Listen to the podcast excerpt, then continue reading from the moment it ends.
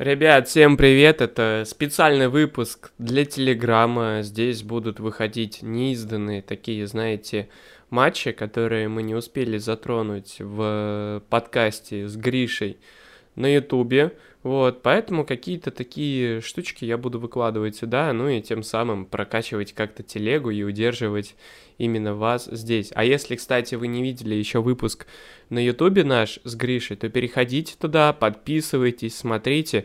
Ну а сегодня специально для моих любимых подписчиков в Телеграме мы разберем матч Локомотива с Нижним Новгородом. Давайте начнем со стартового состава. Локомотив играл, в принципе, а, игру в субботу. А, играли на своей домашней арене. А Локомотива появились в основе и вышли Петров в нападении. Сразу же всех это удивило. Вот, хотя казалось, что, наверное, Вильсон Изидор будет играть. Вот, центрального нападающего появился наконец-то в старте Жемалединов и пару центральных полузащитников лично у меня удивила Карпуска с Бариновым. На самом деле, два заряженных таких парня на отбор, и визуально э, перед игрой это выглядело очень даже неплохо. А почему Вильсон Азидор не играл нападающего, а именно Петров? А, я, в принципе, написал в телеге текст.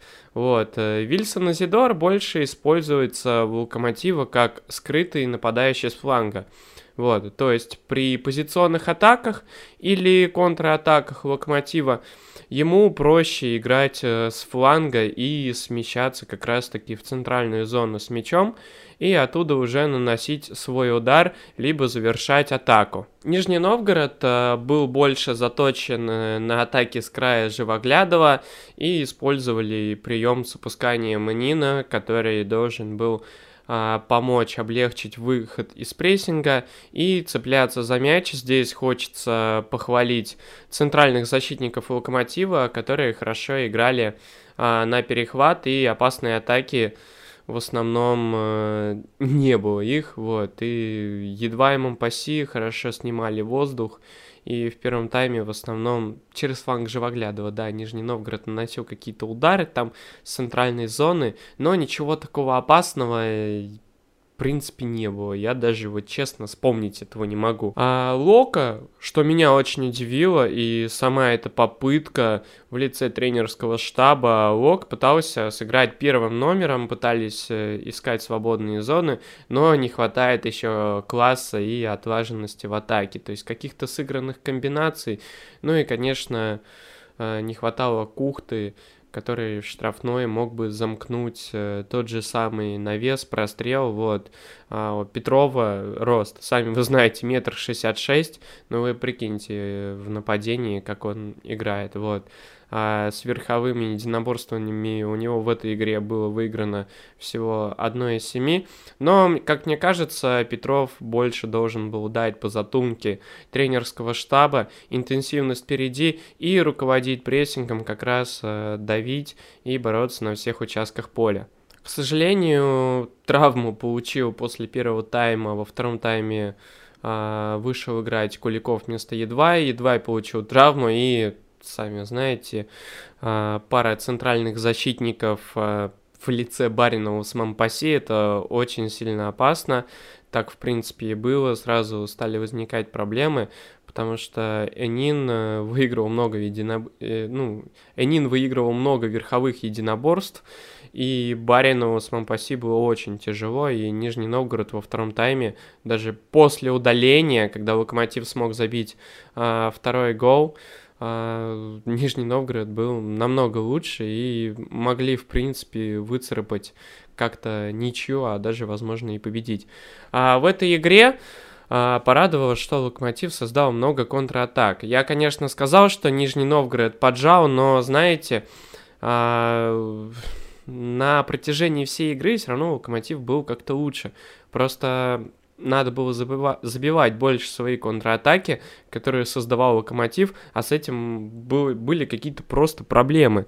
Вот, и, кстати, наглядный пример, э, эпизод э, с голом Жемалединова, здесь себя очень круто проявил как раз-таки Петров, который смог сохранить мяч для своей команды, здесь еще и Карпуска себя хорошо проявил, который смог выиграть единоборство и доставить мяч до Керка, который классно одним касанием э, прошел защитников и сделал хороший прострел в штрафную, где же Малединов уже замкнул. Вот.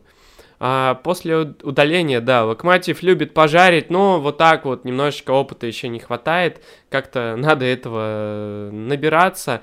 Да, могли, мог вообще, вообще игра бы вот прикольная, если бы закончилась там 5-2. В принципе, это было по игре. Вот. А контратаки надо реализовывать. Не повезло в этом матче Изидору, который тоже очень сильно хотел забить, но, к сожалению, этого не вышло.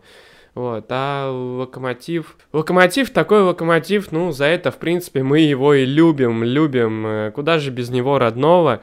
И давайте итоги по матчу такие краткие подведу. Лока мог уверенно выиграть как если бы и забил. Нижний Новгород молодцы, после удаления продолжили играть, э, забили один гол, но благо повезло. Uh, и Лока все-таки выиграл, и все хорошо.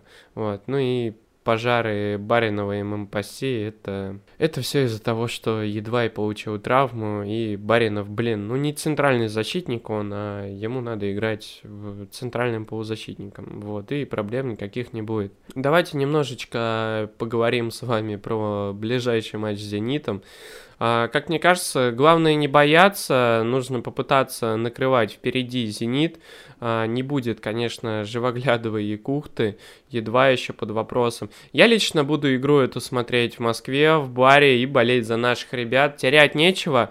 А, да, я не понимаю, как э, и за счет чего Локомотив может выиграть в этой игре, но постараться навязать свою игру тоже можно. Не надо садиться внизу, не надо отходить сильно назад, а надо попробовать сыграть «Зенитом» на встречных курсах. Ну, даже проиграем там 4-2 или 3-2 какие-нибудь боевые, все равно останутся какие-то приятные впечатления. И будет радостно за наш ВОК. Ну, скажем, там, как обычно, ну, проблемы с обороной и все такое.